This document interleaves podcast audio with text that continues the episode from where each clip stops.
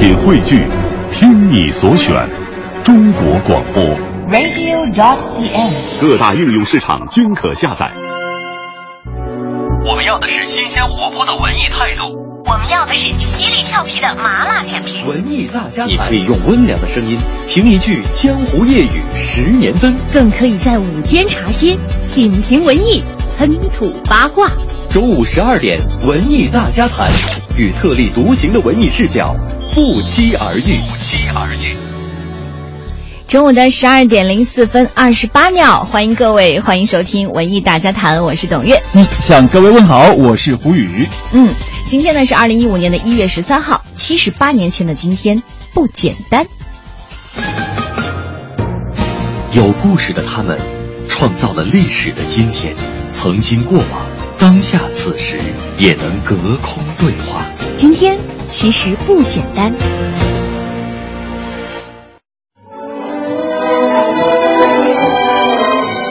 从前有位可爱的小公主，名叫白雪。她的继母皇后虚荣又邪恶。七十八年前的今天，世界上第一部彩色动画片《白雪公主和七个小矮人》问世。这部动画片是美国的迪士尼根据格林兄弟写的德国古典童话改编而成，对全球少年儿童乃至成年人的影响巨大而深远，远远超出了文艺作品的范畴，成为善与恶、美与丑的道德规范代名词。迪士尼也因此获得了美国电影艺术科学学会颁发的奥斯卡特别成就奖，并由当时美国著名的童星秀兰·邓波尔为他们颁发一座大奥斯卡和七座小奥斯卡金像。白雪公主一共拍摄了三年，华特迪士尼是顶着压力来完成的。由于对每个画面都要求完美，制作预算节节攀升，甚至到处举债借款。最后，迪士尼的弟弟罗伊向美洲银行贷款。美洲银行的一位叫约瑟夫·罗森堡的董事是一位米老鼠迷。迪士尼所需要的巨额贷款就是通过他得到的。其实早已经有人在背地里称罗森堡是个大傻瓜，罗森堡心里也没底。他向好莱坞的电影界人士请教：“请告诉我，动画片《白雪公主》能成功吗？我是否有必要继续提供贷款？”得到的回答是异口同声的：“罗森堡先生，换了我，我连一毛钱也不会借给他们。想用一部动画片来取代故事片，简直就是在做梦。”这时，美洲银行的董事会也出面干涉了这件事。罗森堡感到惊恐，他要求先看一看制片厂已经拍摄好的胶片。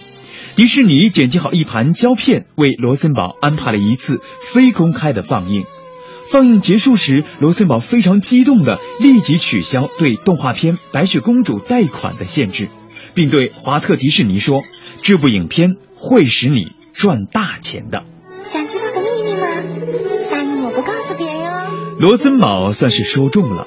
动画片《白雪公主》从首映式的那天晚上起就大受欢迎，一开始放映就售出了两千多万张门票，总收入达到八千多万美元。在好莱坞，包括卓别林、卡莱格伦、秀兰·邓波尔等都起立鼓掌。片中歌曲风靡一时，成为人们朗朗上口的旋律。爱的人在天后来，《白雪公主》被翻译成十种语言，在四十六个国家放映，受到各国观众的热烈欢迎。其实，关于白雪公主还有一个有趣的桥段。小矮人之中的兜皮在电影中是不说话的，为什么呢？因为当时找不到适合的配音员，所以华特迪士尼决定让他在电影里不发一语。我说：“你们好吗？”好，好什么好？白雪公主是华特迪士尼生命中的一大豪赌，但她成功开启了动画史的新的一页。从此，卡通不再只是卡通，而称为动画了。你是什么？谁在干嘛？啊，不不，你是什么？你是谁呀、啊？我亲爱的小姐。啊，我真糊涂，我叫做白雪。白雪，糊涂。对呀。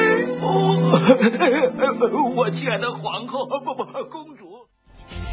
其实刚才我们听到的白雪公主的这个配音应该是台湾版本的哈。嗯，很多孩子可能看过这个故事之后呢，都想知道这个世界上到底有没有白雪公主，还有魔镜到底是真的还是假的，小矮人又来自哪里呢？这些问题其实在今天都有答案了。嗯。经过十七年的考证和讨论啊，德国西南部的小镇洛尔的童话学者自信地说，白雪公主呢就是来自他们的家乡。洛尔这个地方呢，还曾一度的成为全球白雪公主迷关注的焦点。洛尔童话协会主席巴特尔斯说，白雪公主其实她的真名呢叫玛利亚·冯·埃特尔，是一九一是一七二九年六月十五号在洛尔出生的贵族。嗯，那就将近是三百年前了。嗯，是的。呃，现在这个玛利亚成长的古堡呢，已经变成一座博物馆了。这个馆内呢，还有一面会说话的镜子。这种发声的玩具呢，是在十八世纪曾经很流行。而洛尔这个地方呢，当年正是制造这种魔镜的中心。这块镜子的主人不是别人，就是玛利亚的恶毒的后母，她的父亲菲利普的第二任妻子克劳迪亚。嗯。白雪公主的原型玛利亚在小的时候呢，因为天生视力受损，所以说现存的记录呢都说她是一个善良好心的女孩，所以可能呢是我们下意识的站在了玛利亚的一边来对抗她的后母，非要把她的这个后母塑造成一个心肠非常恶毒的女人。你知道我在讲这个故事的时候，我从来不会说后母、后妈、后妈，或者是皇后哈。呃，七个小矮人呢，据说也是来自西部比伯的矿场，因为这个矿洞很小很窄嘛，所以只能容下身材矮小的矿工。然后他们担心这个掉落的石头砸到自己，通常呢会戴上色彩鲜艳的头巾。然后这个毒苹果呢，就是在当地盛产的一种植物提炼出来的毒素，然后抹在这个苹果上的。你看多神奇，童话原来都是有原型的。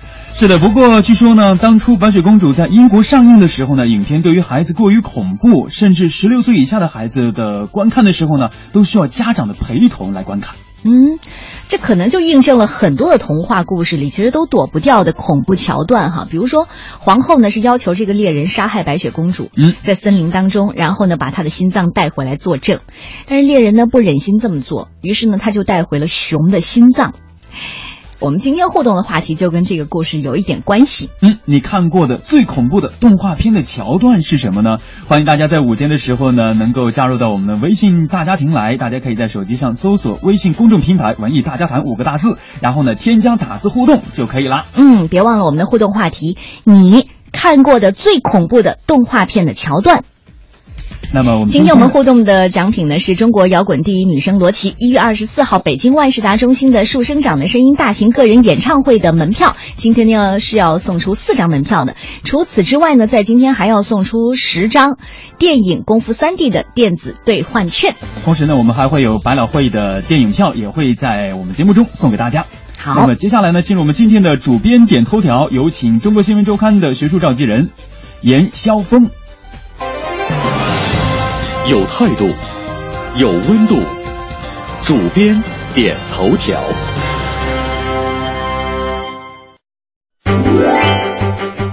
我是中国新闻周刊的严晓峰，这是我们今年新年的第三期。但我们这次最想给大家推荐的是，我们将在我们的微信公众号上发表的一篇文章，叫《本年度奥斯卡金像奖的前瞻》。大家知道，这个本期的奥斯卡有这么几部热门的影片，比如《鸟人》《模仿游戏》《坚不可摧》《大眼睛》《少年时代》《万物理论》《布达佩斯大饭店》《夜行者》和《消失的爱人》。有些人可能在网上已经看了一部分啊，但是我们这篇文章重点推荐的是《少年时代》和《布达佩斯大饭店》。我在这里重点讲讲《少年时代》这部片子吧。这部片子一拍就是十二年。如今像这样拍片子的人越来越少了。在这个网络时代，什么都是速成的。如果有一个人，他愿意从一个少年十二岁到他成长成为青年十八岁，整个过程像纪录片一样的把它记录出来，并且把它编成故事，那这个人的确值得敬佩。这个人就是理查德·林克莱特，他将一位少年的成长史拍成了一部生活史诗。我特意把这部片子。给我的儿子看，我的儿子十四岁，他看了以后一直哈哈大乐，因为里边有很多的美国的俚语，在他看的一些一些这个动画片里边似曾相识啊，呃，但是看完了以后，他有一丝忧虑，他说美国也有这么乱呐，少年时代就是这样，从懵懂到懂事，而有些人一辈子可能都没有懂过事，也就是说他没有长大。虽然他的学习成绩可能不差，考不考试不重要，但重要的是要有人点拨。这部片子里边有几个重要的关节点，其中一个呢，就是主人翁的中学老师点拨他，也就是他的班主任吧，说你有艺术艺术的天分，但你要知道，光有艺术艺术的天分是不够的，门外边有很多人跟你一样的人啊，等着要跟你竞争呢。说你试一试，能不能把今天晚上要比赛的橄榄球能够拍好，拍一个给我看一看。另一个场景是这个小伙子在高中的时候去勤工俭学，在一个餐厅里打工，他偷吃了。客人没有吃完的虾条，餐厅老板过来了，并没有责骂他，说如果你要真是喜欢炸虾条的话，不妨让你试试。你要是喜欢的话，你一定会把这个虾条炸得很好。所以你看到美国的整个环境实际上是教育环境，它实际上是鼓励的，是鼓励成功的，他并没有去责怪或者是去打击一个小孩的积极性。而且呢，在主人翁高中毕业典礼上，这个餐厅的老板赶了过来。给了他的报酬，这个报酬就是两张债券。他这个老板对他语重心长的说：“哈，钱呐，一花两花就花完了，但是这个债券呢，它是一种投资。所以你看，我们的主人公虽然跌跌撞撞，虽然生活在一个单亲家庭啊，虽然在整个的一生的成长中没有什么贵人相助，但是他在整个的成长过程中，在一些关键的节点上，是得到了人的指点的，并且鼓励的。”你不妨回想一下我们这些小孩成长的这个经历，你会发现，他纵有千百次成才的机会，但无一例外的，多数都被扼杀了。大家都可以回想一下，在你的一生的学习生涯中，能够点拨你的好老师有几位呢？所以，成长的关键词是点拨，是鼓励，而不是考试。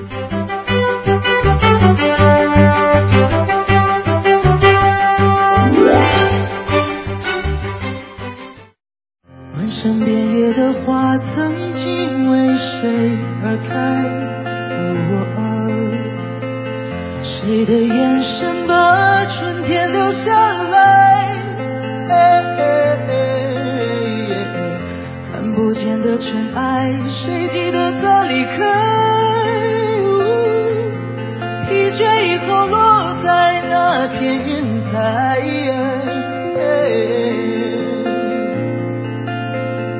来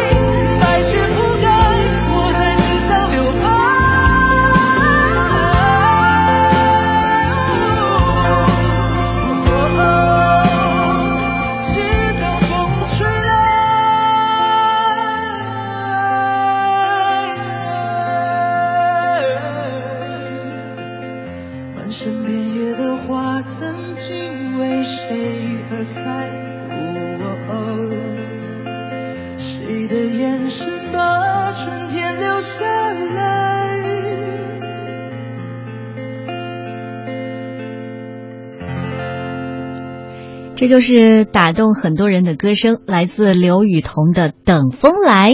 您现在正在收听到的是文艺大家谈，在这里问候各位的是董月和胡宇。马上进入我们今天的娱乐播报，最新鲜的文娱资讯，最时尚的热点追踪，引爆娱乐味蕾，揭秘娱乐世界。十二点娱乐播报，根本停不下来。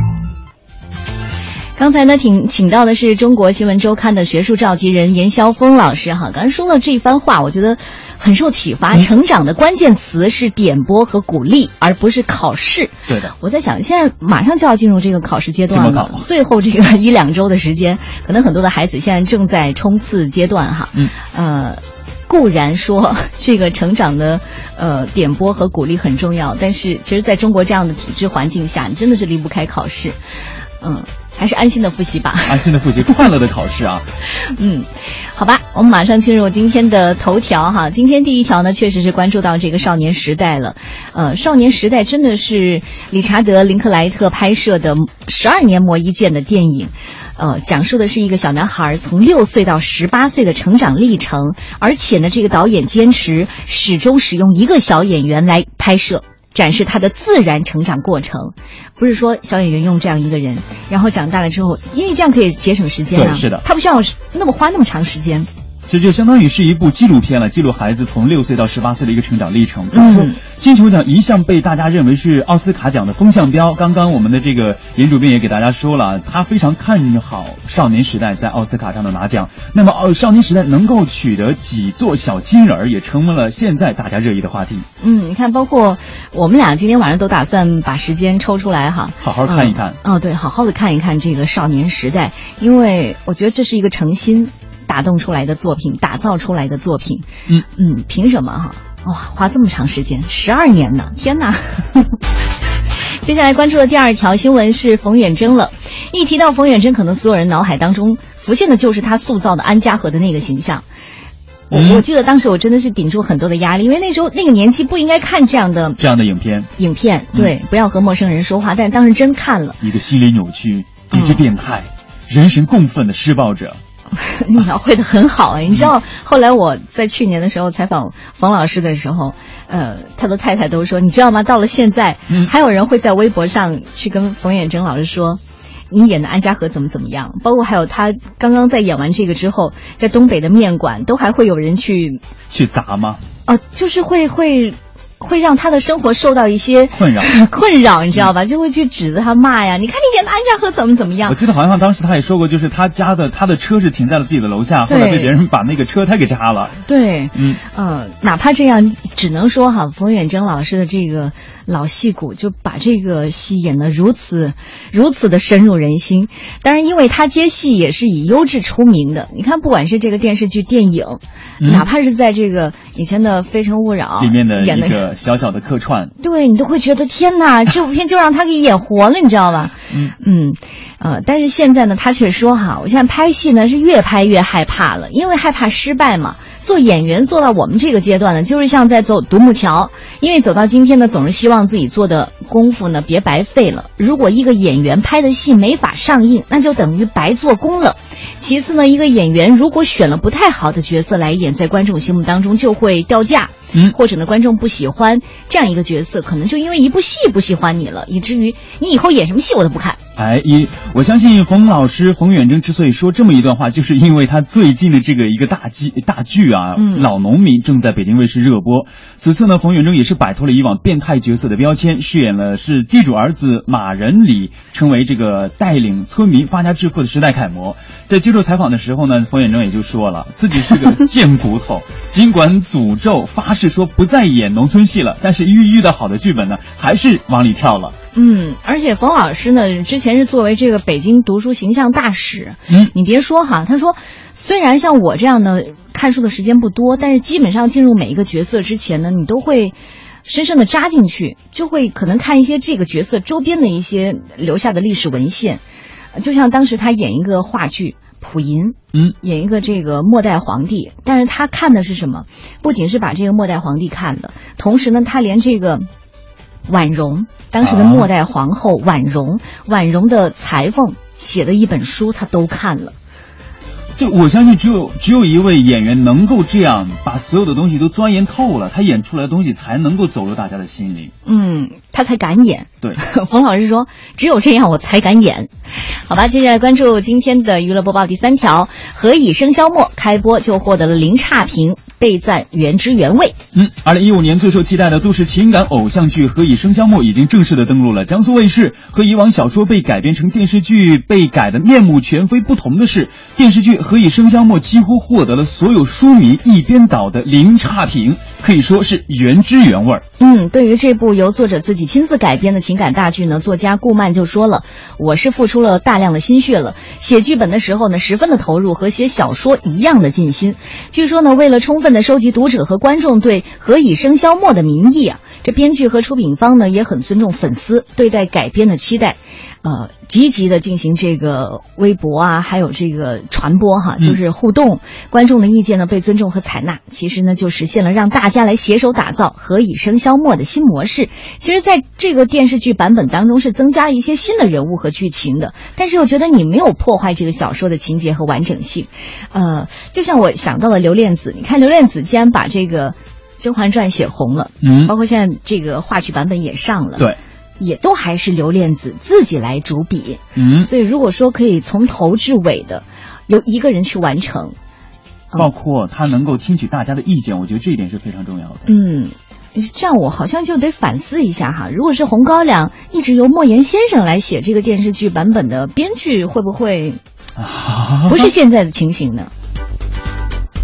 嗯，大家您正在收听的是文艺大家谈。那么在这个时候呢，大家可以通过我们微信平台的方式参与到我们的节目的互动。大家可以在手机上直接搜索“文艺大家谈”五个大字，添加关注，以文字的形式和我们互动就可以了。嗯，那么今天的互动话题呢，是你看到过的一些恐怖动画片的桥段有哪些呢？欢迎大家在这个时候和我们节目取得互动啦。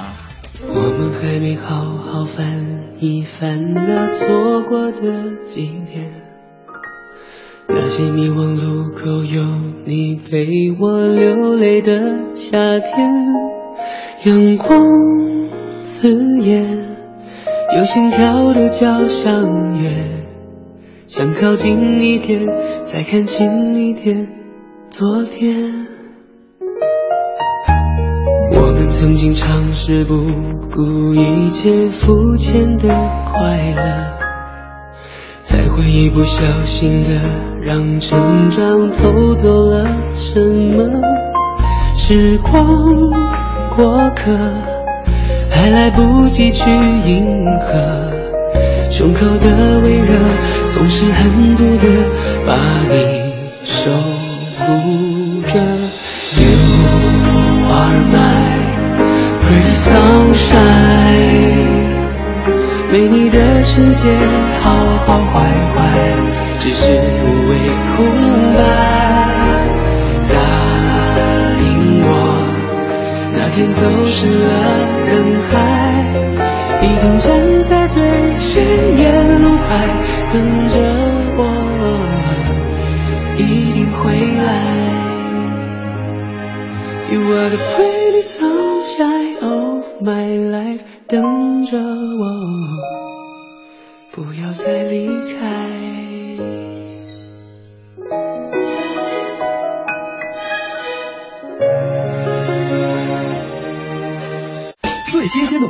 讯，最时尚的热点追踪，引爆娱乐味蕾，揭秘娱乐世界。十二点娱乐播报。十二点娱乐播报，我们继续播报哈。汶川灰姑娘痛哭回应炫富的这个传闻。嗯，在上周六的晚上呢，CCTV 六《来吧灰姑娘》产生了全国的十二强。来自汶川的大地震幸存者，四川省阿坝藏族羌族自治州的羌族姑娘杨冰心也是顺利的晋级了。黄晓明对她的肯定呢，也让她是欢欣鼓舞啊。然而网上就随即展开了对这位灰姑娘，实际上是城市里长大的美娇娘的这样的一个。怎么说？人肉搜索，微博炫富的传言呢，也让也是让他伤心受挫啊。地震那一年呢，其实这个姑娘呢才十六岁。地震之后呢，杨冰心呢就被沈阳音乐学院免费招收了。她第一次走出大山，有机会看看外面的世界。至于网上这个网友人肉的什么豪车啊、夜店呢，杨冰心就解释了：你们看到的路虎豪车呢，只是我在小区路过的时候，为了凸显造型拍的。呃，被说的煞有其事的还有这个夜店女哎，他就觉得更冤枉了。因为其实，在汶川汶川地震之后呢，杨冰心是去沈阳上大学，一位来自青海的好心阿姨每个月都会资助她一千五百块钱。但是到了大二的时候呢，她就决定要自力更生，像很多学音乐的孩子一样，她会去酒吧唱歌。但是因为呢不喜欢酒吧那种嘈杂的环境，她就改去唱吧了。所谓的夜店视频，正是她在唱吧兼职的时候无聊自拍的。嗯。好了，马上呢要进入我们今天的半点广告，半点之后欢迎继续回来。我们要的是新鲜活泼的文艺态度，我们要的是犀利俏皮的麻辣点评。文艺大家谈，你可以用温良的声音评一句江湖夜雨十年灯，更可以在午间茶歇品评文艺，喷吐八卦。中午十二点，文艺大家谈，与特立独行的文艺视角不期而遇。不期而遇。中午十二点三十三分二十七秒，欢迎各位回来，这里是无所不谈的文艺大家谈，我是董月。大家好，我是胡宇。我们今天的互动话题呢，就是你看过最恐怖的动画片的桥段是什么呢？欢迎大家，大家在午后午间的时候呢，能够加入到我们的微信公众平台“文艺大家谈”，添加打字就可以啦。今天我们的互动奖品呢，有中国摇滚第一女声罗琦一月二十四号北京万事达中心的树生长的声音大型个人演唱会的门票，这也是她二十年歌手生涯的首次歌唱。从今天开始呢，我们每天会送出四张门票。除此之外呢，就是电影《功夫三 D》的电子兑换券，今天也要送出十张。嗯，同时呢，还有我们的这个百老汇的电影票也会在节目中送给大家。那么今天的互动话题是你看过最恐怖的动画片的桥段，来看看咱们的听众发来了哪些。恐怖的动画片的桥段吧啊！崔娟儿娟娟，她说了，嗯，呃，看过最恐怖的动画片可能就是奥特曼打怪兽，因为觉得怪兽的笑声太恐怖了。哦，是笑声恐怖。哎，看到这个消息之后，我一直在想怪兽的笑声是什么，我脑子里一点印象都没有。好很多了，嗯，来继续看 C L 说了，从儿童的视角呢，你们这些画面一点问题都没有，应该就是咱们微信上发的这些画面，嗯，因为孩子们知道那是在玩，是卡通片，而真正要命的是，是日常那些真人成年人的电影、电视片图、海报，还有那些镜头，终于暴露在儿终日暴露在儿童面前，一个镜头的杀伤力抵一万只灰太狼被烤。哦，他说的应该就是成人的影片，应该让孩子看到了之后会有很多的这个。你举个例看看。还有走着瞧说哈，白雪公主的巫婆制作毒苹果实验阶段就很可怕，孩子都不敢往下看了。对，这个刚刚也是。但你知道吗？其实我们看到的迪士尼生产的这个动画片哈，白雪公主和七个小矮人，其实已经把一些桥段屏蔽掉了。嗯，原始的桥段是什么呢？就是你要讲出来吗？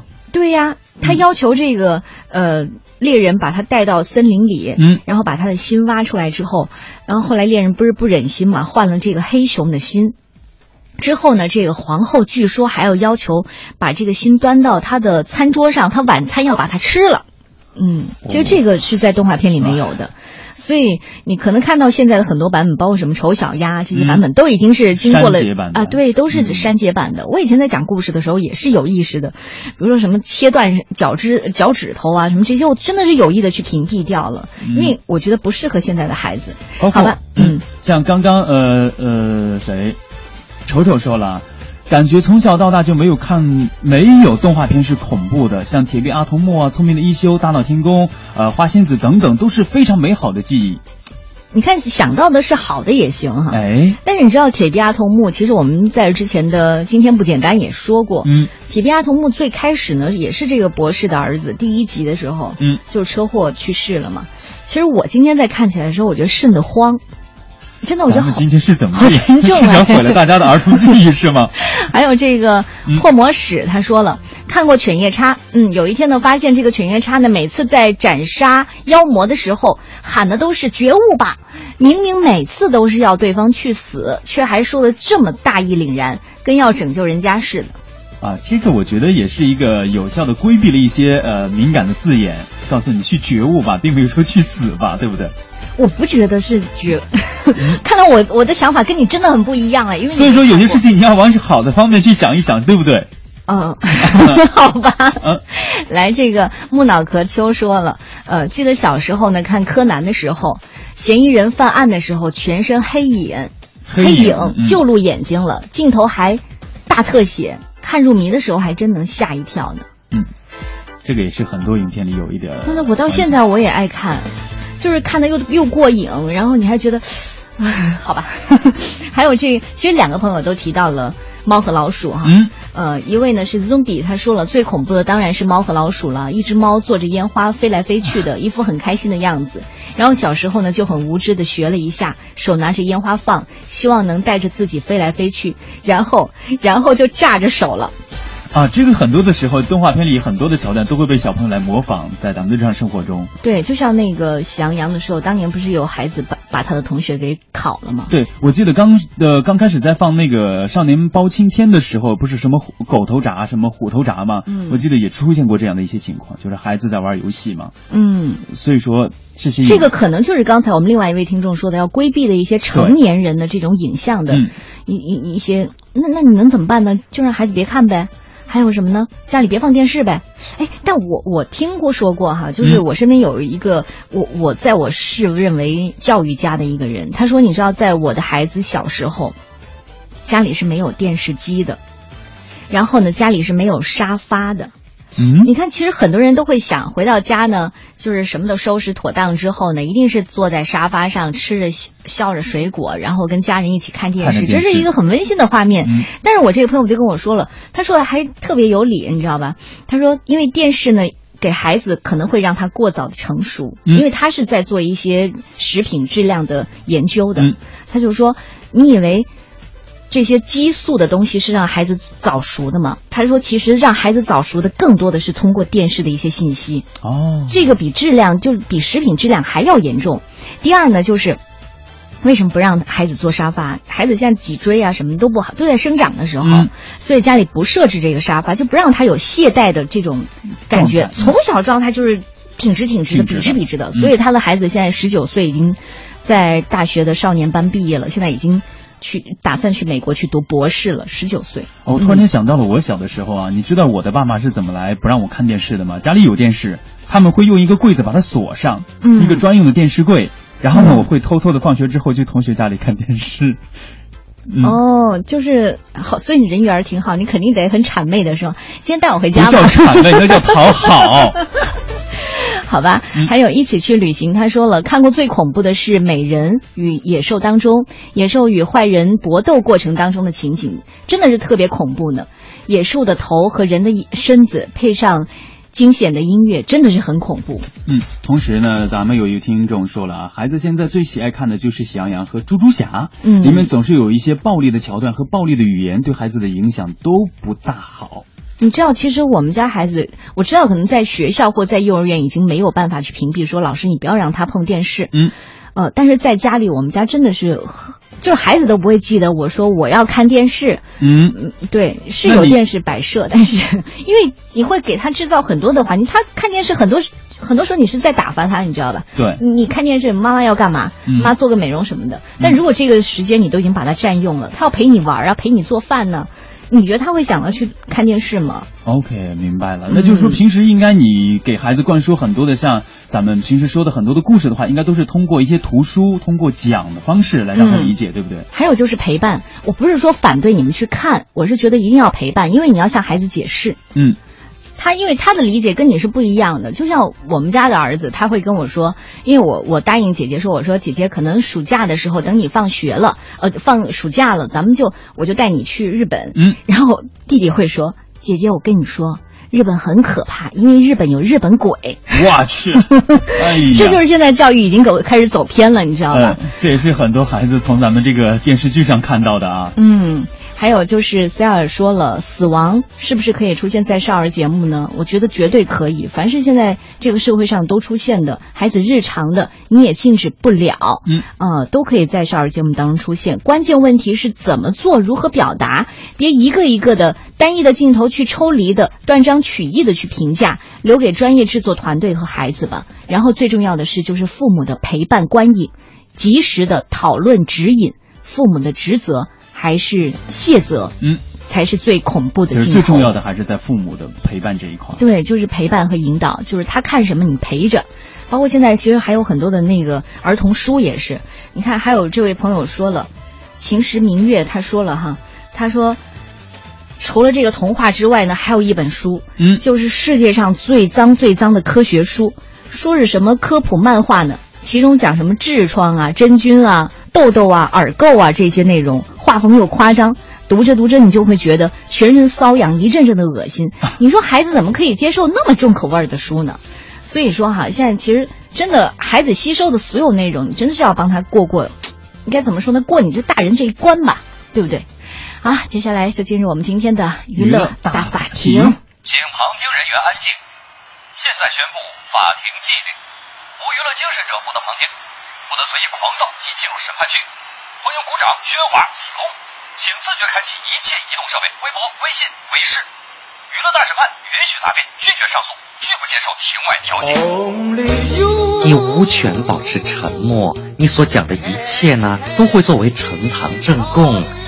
做人呢，最重要的就是开心吗？发生这种事，大家都不想的。有请审判长、审判员入庭，全体起立。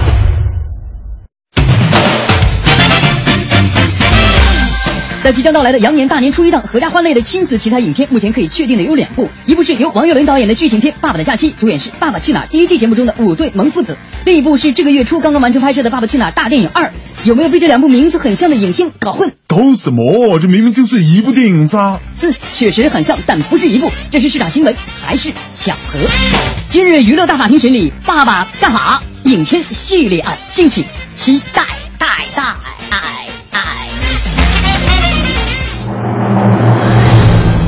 娱乐大法庭现在开庭，有请《爸爸的假期》的总导演王岳伦上庭。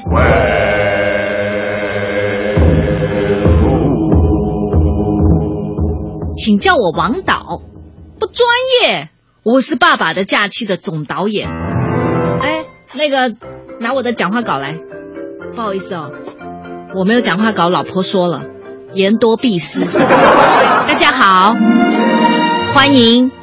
呃，来参加我的哦，这不是发布会哈，这是什么地方？哦，我们要我们要干嘛？我们要审理《爸爸的假期》。我哪里做错了？你觉得你没做错吗？咱们看看啊，《爸爸的假期》里面的众主创都是《爸爸去哪儿》第一季的所有人员，这难道又是《爸爸去哪儿》第一季的电视剪辑版吗？太坑爹了吧！我我要在这里声明一下哈。我的小助理，你们搞清楚这状况。我要声明一下，这是我重新拍的电影，大家要搞清楚，王导是干嘛的？导演知不知道？这是一个崇高的身份。我当时怎么认识我老婆香香的？嗯，我就是给她当了这个 NTV 的这个导演，知不知道？哎呦天哪，太诋毁我了！一个导演是一定要有作品的。这这两年我一直带个小孩出去，不是拍广告就是拍节目的。我是导演，我要出作品的。我再次声明一下，这个《爸爸的假期》是重新的、重新拍摄的电影，跟《爸爸去哪儿》没任何关系。它主要讲的内容是什么呢？无可奉告。无可奉告？那你让我们看什么呀？看了就知道了呗。啊，好吧，下面有请证人香香。现场的媒体朋友，大家好，我是。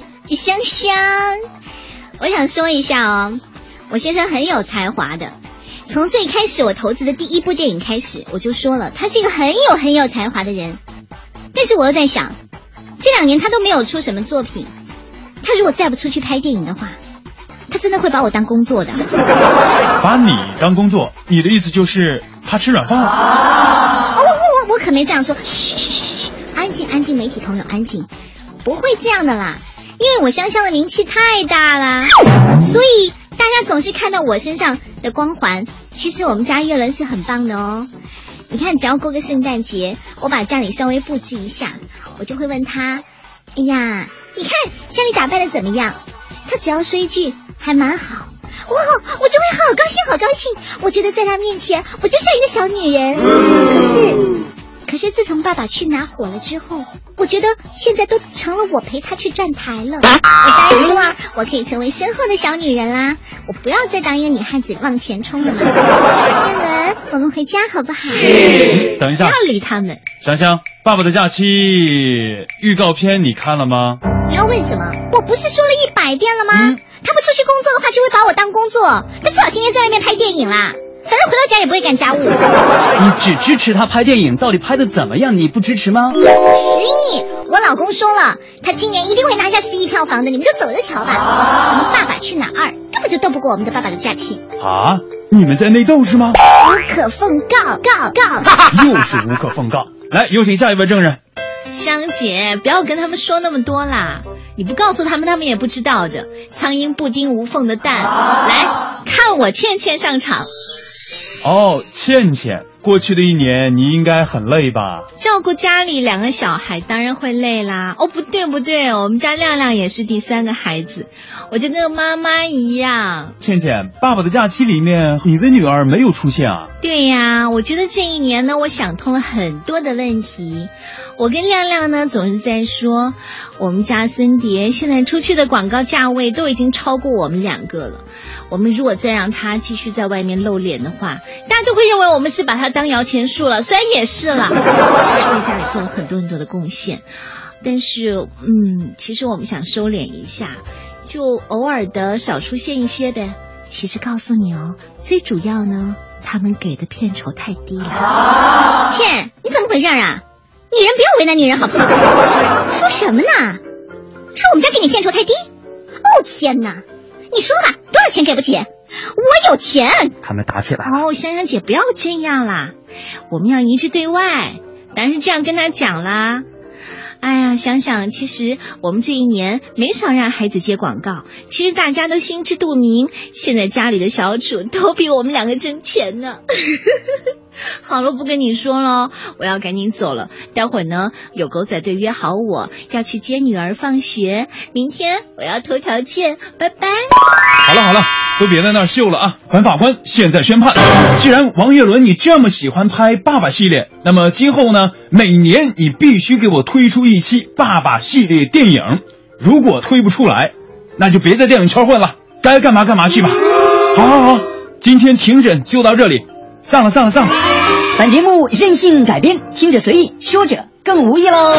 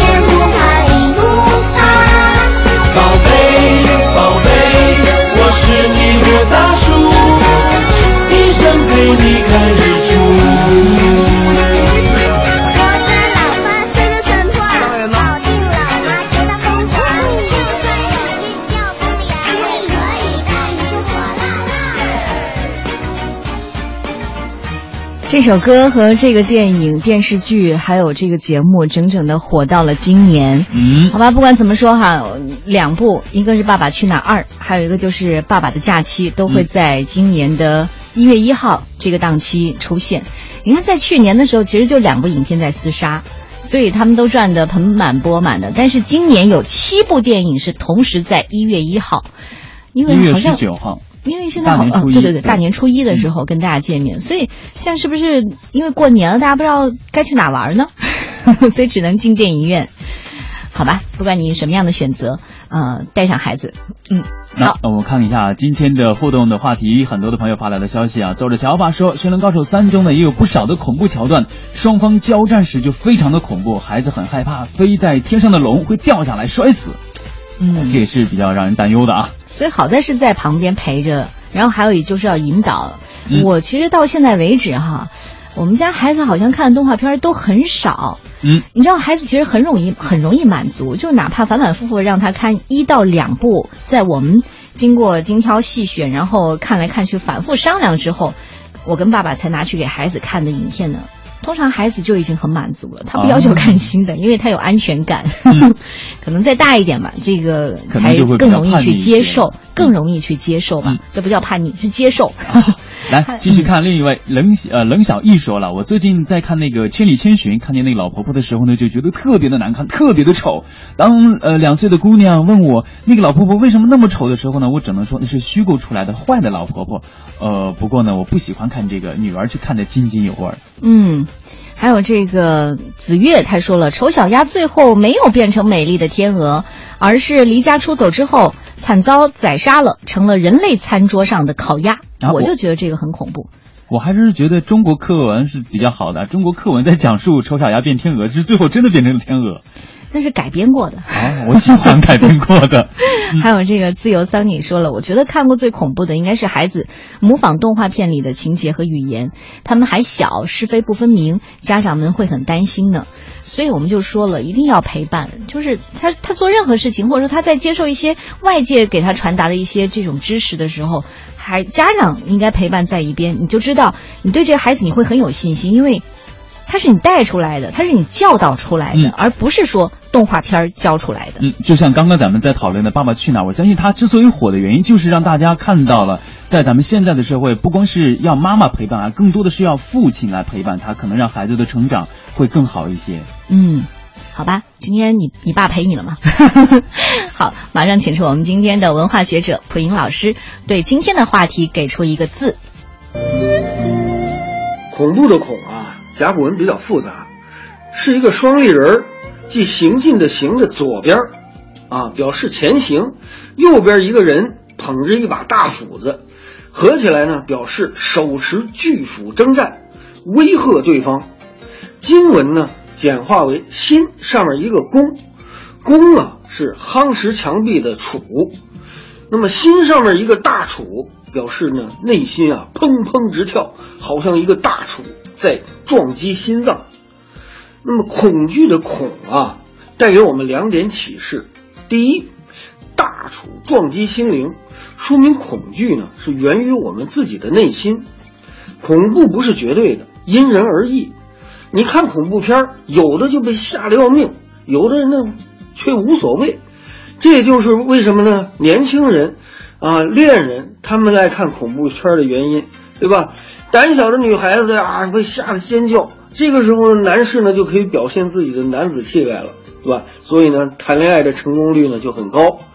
第二，小篆的孔呢是恢复了甲骨文原有的人形，手持大杵撞击心灵。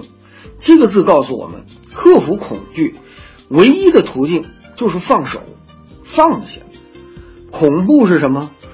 恐怖实际上是害怕失去已有的东西，比如害怕丢脸就恐惧发言，害怕涨价就抢购商品。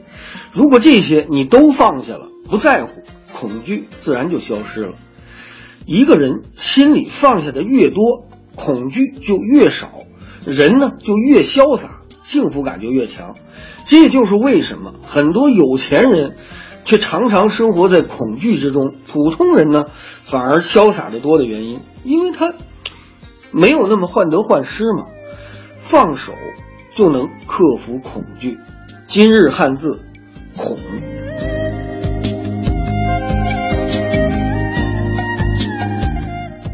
想把我唱给你听，趁现在年少如花。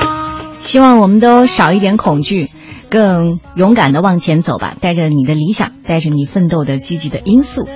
嗯、呃，今天的话题其实引起了很多朋友的互动哈。到现在为止呢，还有朋友不停的、呃不停的发消息。嗯，对，给我们发来这个信息。其实我们看到的恐惧的另外一半，一半是什么呢？就是恐惧的另外一边就是勇敢。嗯，勇敢去接受，勇敢去接纳。好吧，这就是我们今天的文艺大家谈。明天中午十二点不见不散。拜拜。